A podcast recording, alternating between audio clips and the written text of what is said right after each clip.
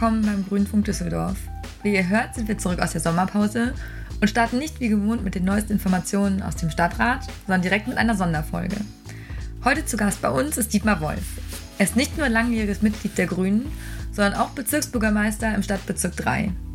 Wir freuen uns daher sehr auf einen spannenden Austausch zwischen Dietmar und Stefan, der den heutigen Podcast moderieren wird. Viel Spaß!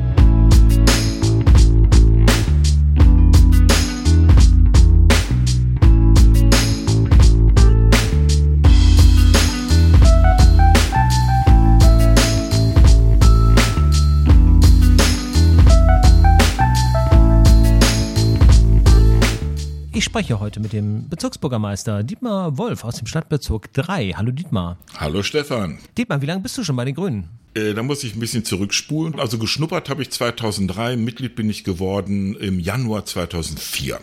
Also noch gar nicht so lange, wie ich gedacht habe. Ich dachte, du gehörst mit zu den Gründungsmitgliedern, aber das liegt wahrscheinlich daran, man darf es sagen, du bist 64 Jahre alt und eigentlich ein altvertrautes Gesicht hier im Kreisverband. Ja, vielen herzlichen Dank. Das nehme ich jetzt mal als Kompliment.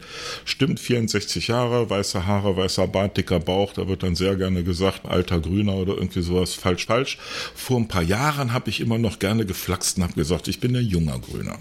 Wie hat sich die Partei in deinen Augen verändert? Also du hast jetzt ja doch schon die Hälfte mitbekommen und hast sie auch vorher bewusst beobachtet. Ach ja, da könnte ich jetzt stundenlang drüber sprechen. Das Wichtigste für mich ist, ist, dass die Partei angekommen ist in der, in der Bevölkerung und dass ja ganz anders wahrgenommen werden, was ja auch in der Kommunalwahl, in der Landtagswahl, auch in der Bundestagswahl sich niedergeschlagen hat. Für uns angenehmerweise mit einem total tollen Erfolg. Und ich glaube, dass wir äh, sachlicher geworden sind, was man uns ja auch vorwirft, ne? dass man eben halt diese alten Flügel, die er mal hatte, da mit den Realos und den Spontis und so weiter, dass man das weniger hat, wobei mir da persönlich auch ab und zu mal ein bisschen Spontanität noch fehlt. Zum Beispiel? kann ich mir vorstellen, dass man ein paar gute Aktionen startet. Vor ganz langer Zeit hatte ich, ich war ja auch mal im Kreisverstand gewesen, äh, die äh, Arbeitsgemeinschaft Öffentlichkeitsarbeit wiederbelebt oder gegründet. Und da haben wir so ein paar Sachen gemacht. Das ist im Laufe der Jahre dann natürlich dann auch äh, wieder verloren gegangen. Ja, aber da könnte ich mir vorstellen, dass man da das eine oder andere wieder aufnimmt. Als Anregung. Die haben ja mittlerweile 1000 Mitglieder. Als ich mal im Vorstand war, waren wir 225 hier im Kreisverband Düsseldorf. Das waren ganz andere Zeiten. Die sind wir mittlerweile im Stadtbezirk 3. Da sind wir schon weit drüber. Wir sind über 300 Mitglieder. Nur in der 3. Soll ja auch äh, Zeiten gegeben haben, als äh, einzelne Stadtbezirke überhaupt nicht besetzt waren. Also da, als da niemand war, um Plakate aufzuhängen oder sowas. Ja, das äh, hat man in der 3, weil wir da viele Mitglieder haben, zum Glück weniger. Ähm, ja, Plakate aufhängen, das ist immer ein Thema. Das ist natürlich viel Arbeit. In der 3 hatten wir das Problem nicht so groß, aber das hat man immer wenn man ähm, solche Arbeiten zu vergeben hat. Wir wollen natürlich auch viel erreichen, viele Plakate aufhängen.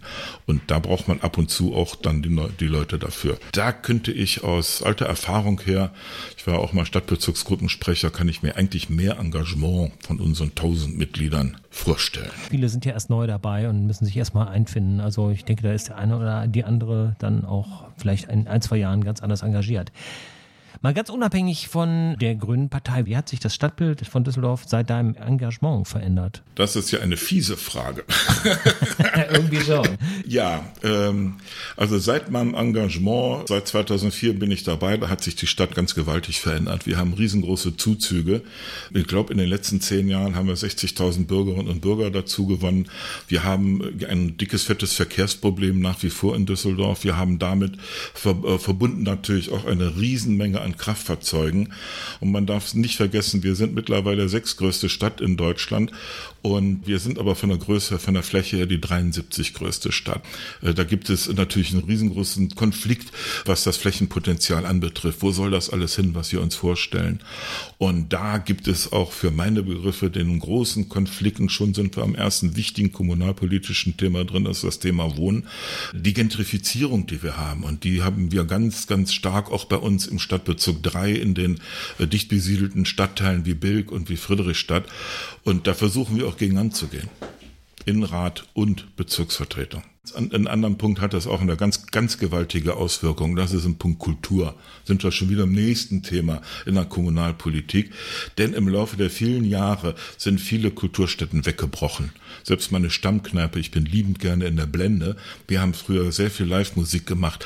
Wegen Nachbarschaftskrach, wegen all möglicher Auflagen macht man das nicht mehr. Spielstätten sind weggebrochen.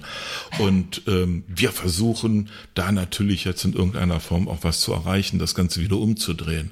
Aber das, liebe Leute, ist unheimlich schwer dagegen anzugehen. Auf der einen Seite ist das Bedürfnis danach da und auf der anderen Seite will man aber selber natürlich dann nicht vor seiner Haustür oder im, im, in der Kneipe nebenan sowas haben. Das ist wahrscheinlich dann wieder dieser übliche Interessenskonflikt. Das hört man natürlich des Öfteren. Thema Fahrradhäuschen, alle fanden die gut, aber bitte nicht vor meiner Wohnungstür, ja. nicht vor meinem Fenster. Genau. Kommen wir nochmal zu dir. Du hast in der Kommunalwahl 2014 das erste grüne Direktmandat geholt. Seither ist die Partei speziell in Großstädten wie Düsseldorf immer erfolgreicher geworden. Wie hast du da die Veränderung erlebt? Die ist kontinuierlich erfolgreicher geworden, tatsächlich. Jetzt nicht nur in Düsseldorf, sondern in der ganzen Republik. Ja, man hat das in den, in den ganzen Wahlkampfständen, wir sind ja unterwegs in, in Landtag Europa und so weiter, in, Bundestagswahlen. Da hat man gemerkt, wie, wie das Interesse der Bürgerinnen und Bürger dann an unseren Themen, die wir immer versucht haben, nach vorne zu bringen, wie das sich gedreht hat. Und explizit in den bevölkerungsstarken Stadtteilen und den Quartieren, so ähnlich wie das auch in Köln der Fall ist, in Münster und so weiter, da aufgrund der, der Dichte denkt man dann eben mehr in grünen Inhalten. Wie in der Friedrichstadt, wo mein Wahlkreis ja auch liegt, am Fürstenplatz, da leben auf einem Quadratkilometer 20.000 Menschen. Das ist 20 mal so viel in meinem geliebten Eifeldorf, wo ich so gerne bin. Das ist fantastisch eigentlich. Seit 2020 bist du Bezirksbürgermeister im Stadtbezirk 3. Was sind da deine Aufgaben? Das sind natürlich mehrere.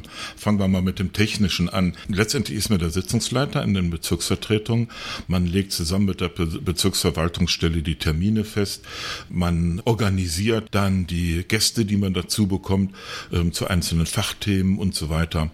Ähm, dar darüber hinaus steht man dann natürlich dann auch der Verwaltung für Rückfragen dann zur Verfügung. Ja, Aufgabe heißt der Bezirksbürgermeister. Da ist man natürlich der Ansprechpartner für Bürgerinnen und Bürger. Quasi das Sorgentelefon, die Sorgen-E-Mails. Da wird man dann das ein oder andere tatsächlich erreichen. Also ich habe jetzt in der letzten Woche in fünf Tagen zwölf E-Mails zu Verkehrsangelegenheiten bekommen.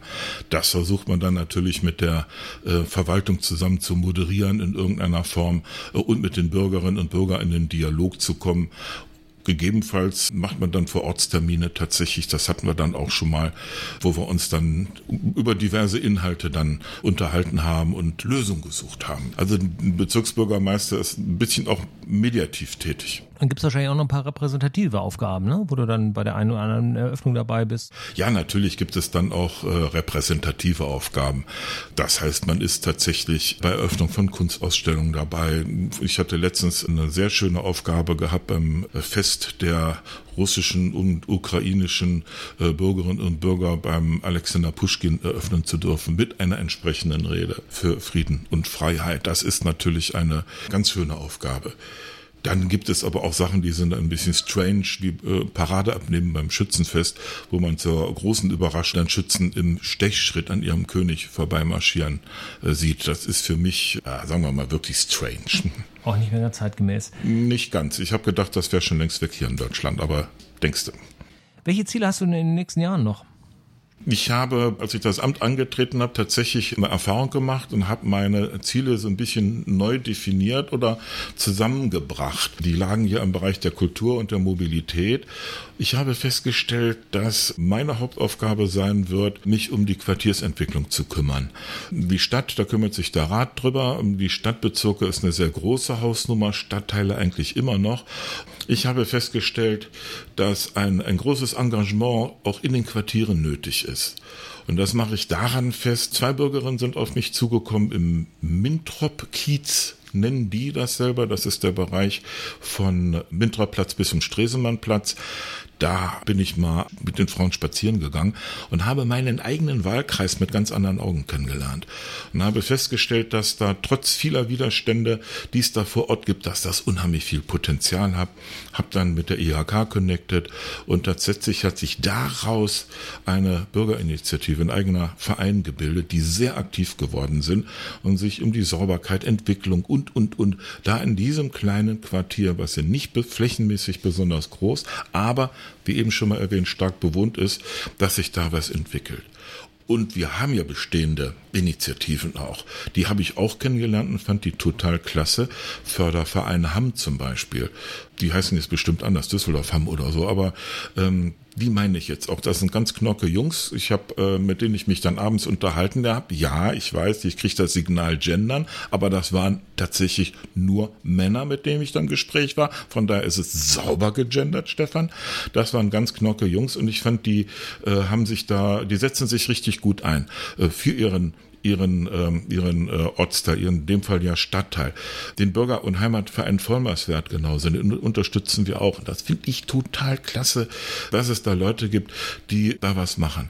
Und das sehe ich auch in Zukunft als meine Aufgabe an, das weiter zu moderieren, das auch mit den wenigen Geldmitteln, die wir als Bezirksvertretung haben, zu unterstützen und dafür zu sorgen, dass sich die Quartiere weiterentwickeln. Und da habe ich natürlich verschiedene Punkte im Auge. Aber es ist ja auf jeden Fall auch ein schönes Erlebnis für die einzelnen Bürger und Bürgerinnen, hier zu sehen, wie man sich in der Kommunalpolitik direkt beteiligen kann, beziehungsweise wo die eigenen Bedürfnisse auch mit einer aktiven Kommunalpolitik dann auch umsetzbar sind. Ja, für viele ist das Erlebnis da. Das erste ist, da ist ja doch jemand, der zuhört. Man hört ja sehr viel von der sogenannten Politikverdrossenheit. Das ist für meine Begriffe auch eine Aufgabe mit, da entgegenzuwirken.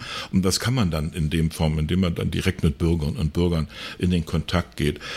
Und ganz ehrlich, als Bezirksbürgermeister hat man dadurch natürlich dann die, die beste Gelegenheit, weil man sowieso immer nah an Bürgerinnen und Bürger dran ist. Also kann man da versuchen, da aktiv zu sein. Und ja, das wird mir dann auch tatsächlich dann rückgespiegelt. Das ist total klasse. Und Sie helfen mir, dass ich mich hier in meinem Quartier engagieren kann. Egal wie. Ob das jetzt nur, nur in Anführungsstrichen die Pflege einer Baumscheibe ist oder dass man so einen Verein gründet. Wie stellst du dir so ein ideales Quartier vor? Ja, das ideale Quartier. Ich stelle mir einen Platz vor, der begrünt ist. Sowas haben wir ja auch fürs Friedensplätzchen. Lustigerweise ist ja die Frage, wann haben da eigentlich mal die Autos geparkt? Wie lange ist das schon her? Seit langem sehen wir das eigentlich für selbstverständlich an, dass das Friedensplätzchen so frei ist. Aber die Frage nochmal zurück. Ich stelle äh, mir einen, einen, Platz vor. Ich stelle mir einen Nahversorger vor, dann natürlich entsprechende Ärzteschaft. Ich stelle mir vor, dass äh, genug Möglichkeiten der, der Mobilität da sind und zwar natürlich in erster Stelle ÖPNV und Fahrrad. Autos gehören für mich in eine Tiefgarage. Dazu braucht man also Quartiersgaragen, wenn man dann überhaupt noch Autos hat.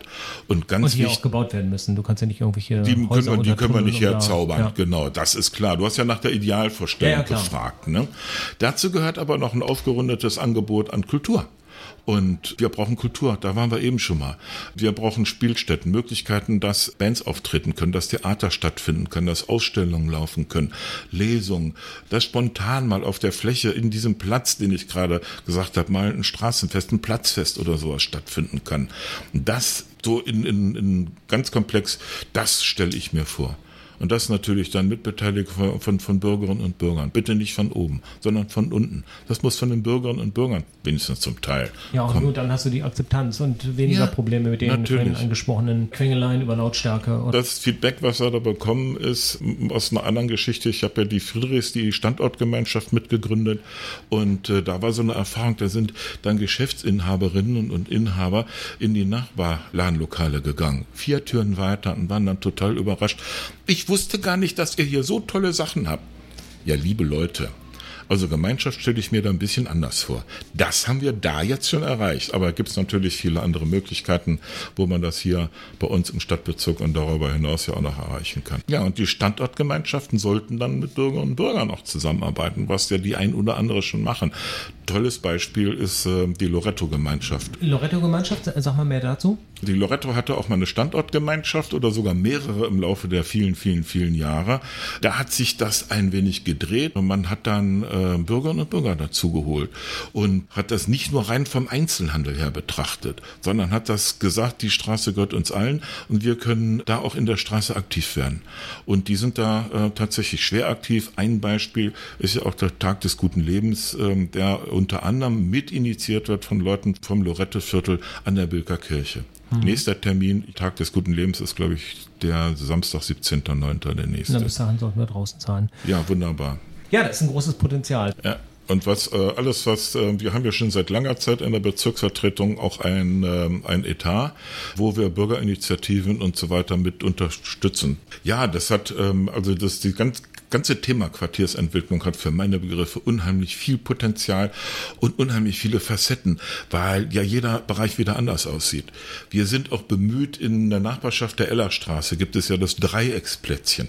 Da kann ich mir auch sehr gut vorstellen und versuche das derzeitig auch zu erreichen, da Bürgerinnen und Bürger zu finden, die damit aktiv werden und dieses kleine Plätzchen wieder beleben und zwar nicht in die Richtung, wie es derzeitig genutzt wird. Wir haben da zum Teil organisierte Kriminalität und so weiter, was da unterwegs ist. Aufruf, Leute, holt euch eure Plätze zurück, macht da was. Ihr profitiert selber was davon. Ihr lernt eure Nachbarinnen und Nachbarn kennen und macht mit denen was zusammen. Und das letztendlich ist doch eigentlich klasse, oder?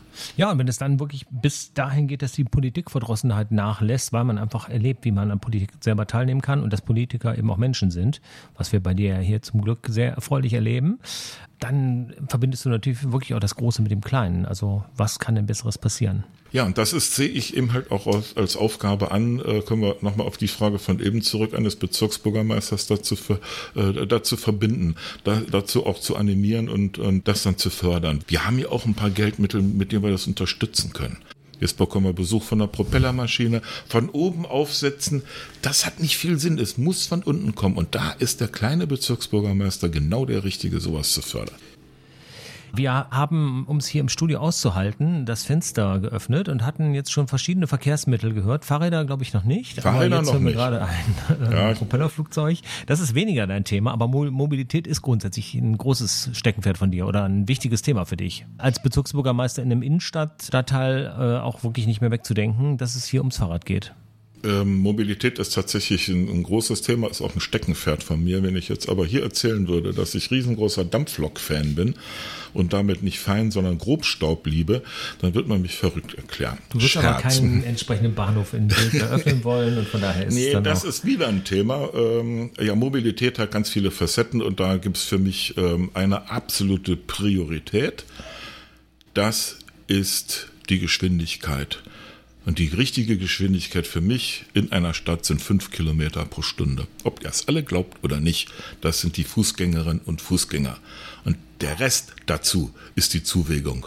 Und da gibt es nur für mich an allererster Stelle das Fahrrad, was die, den innerstädtischen Verkehr stattfindet auf kurzer Distanz und auf längere Entfernung natürlich den ÖPNV. Und da sind wir natürlich in Düsseldorf dran und da haben wir noch ganz viel vor uns, haben aber doch das ein oder andere schon auf den Weg gebracht. Im Stadtbezirk 3 zum Beispiel der Radweg Oberbilker Allee, Bilker Allee, Gladbacher Straße. Vor vielen Jahren undenkbar. Jetzt wurde er gerade für viel Geld, für nochmal 60.000 Euro, äh, hat er eine ständige Markierung bekommen. Da gibt's natürlich ein paar kleine Punkte noch, wo wir dran sind an der Bilker Kirche. Da sind wir noch nicht so zufrieden. Wir erleben gerade die nächste Propellermaschine und die hoffen wir, dass sie nicht auf der Bilker Allee landet. Wir haben aber noch ein paar andere schöne Sachen, wo man dran ist. Bei den Nord-Süd-Radweg, bei dem West-Ost-Radweg jetzt für die Stadt insgesamt gesprochen und eine ganze Menge mehr. Eine große Rolle spielen da drin dann ja auch die Mobilitätsstationen. Das ist wahr. Das ist richtig. Da, da ist einiges geplant. Da ist einiges geplant. Im Stadtbezirk 3 haben wir in der nächsten Zeit ein paar Eröffnungen. Der 24.09. wird mit dicker, fetter Party gefeiert. Am Samstag, 24.09. am Kirchplatz. Mit Bands, mit allem drum und dran. Über kurz oder lang gibt es, wahrscheinlich eher lang, in Düsseldorf 100 Mobilitätsstationen. Sieben Stück soll es bis Anfang nächsten Jahres bei uns im Stadtbezirk drei geben. Dann geht es natürlich in anderen Stadtbezirken weiter.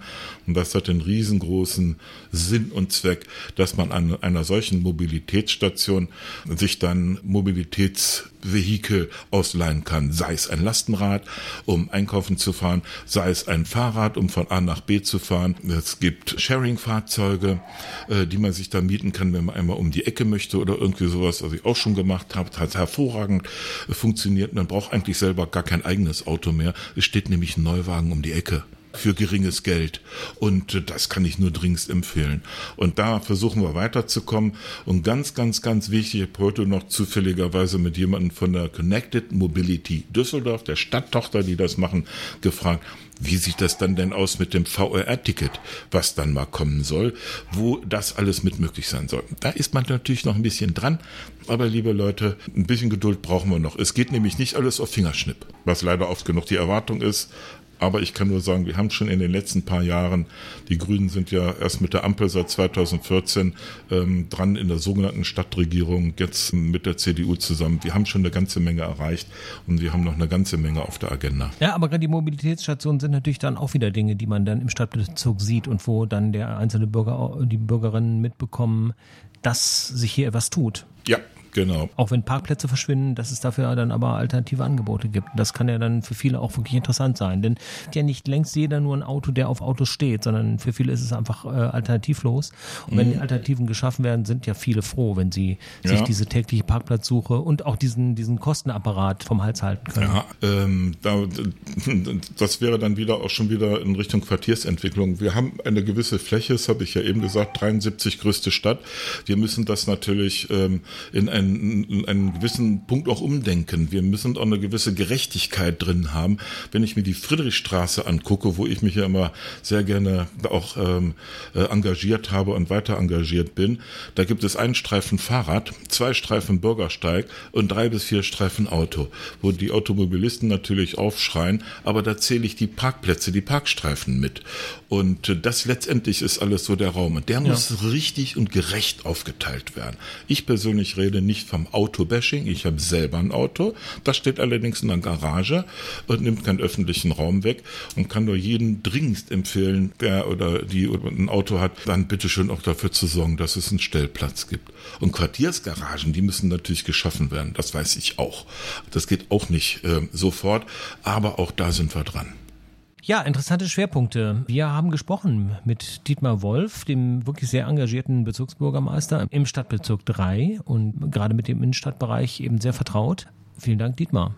Keine Ursache, lieber Stefan, ich könnte noch Stunden mit dir quatschen. Wir werden es irgendwann fortsetzen. Ja, sehr gerne. Dann gerne bis zum nächsten Mal. Dietmar. Stefan.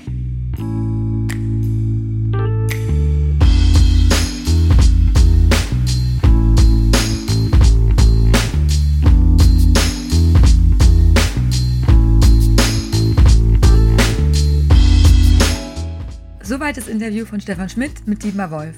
Ihr hört uns bereits in der nächsten Woche wieder, dann sprechen wir über die Ratssitzung. Bevor wir heute aber enden, haben wir für euch noch einen kleinen Abbinder, den wir bereits vor einigen Monaten aufgenommen haben.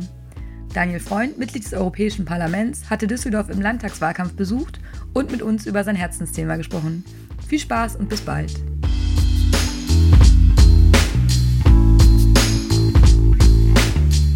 Was macht Europa denn für dich aus? Für mich macht Europa vor allen Dingen aus die Freiheit, dass wir überall hingehen können, dass man überall in Europa arbeiten kann und sich verlieben kann. Ich habe im Erasmus-Studium meine italienische Frau kennengelernt.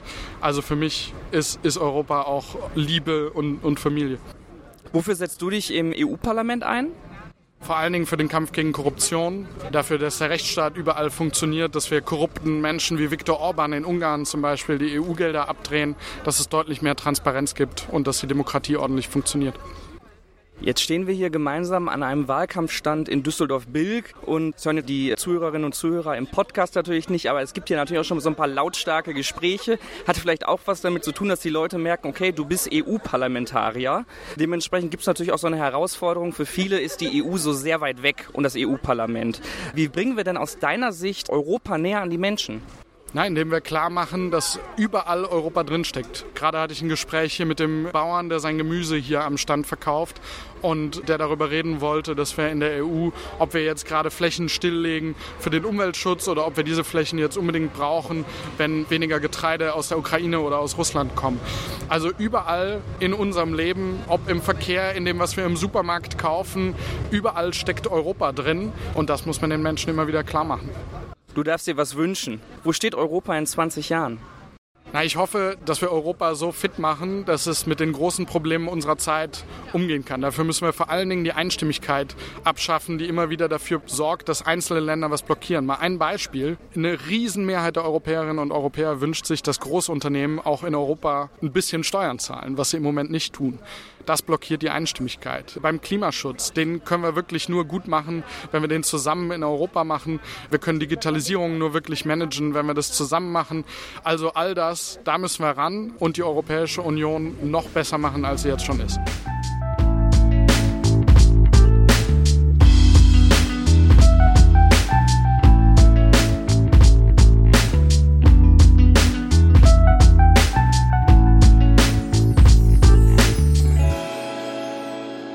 Futux Podcast Produktion 2022.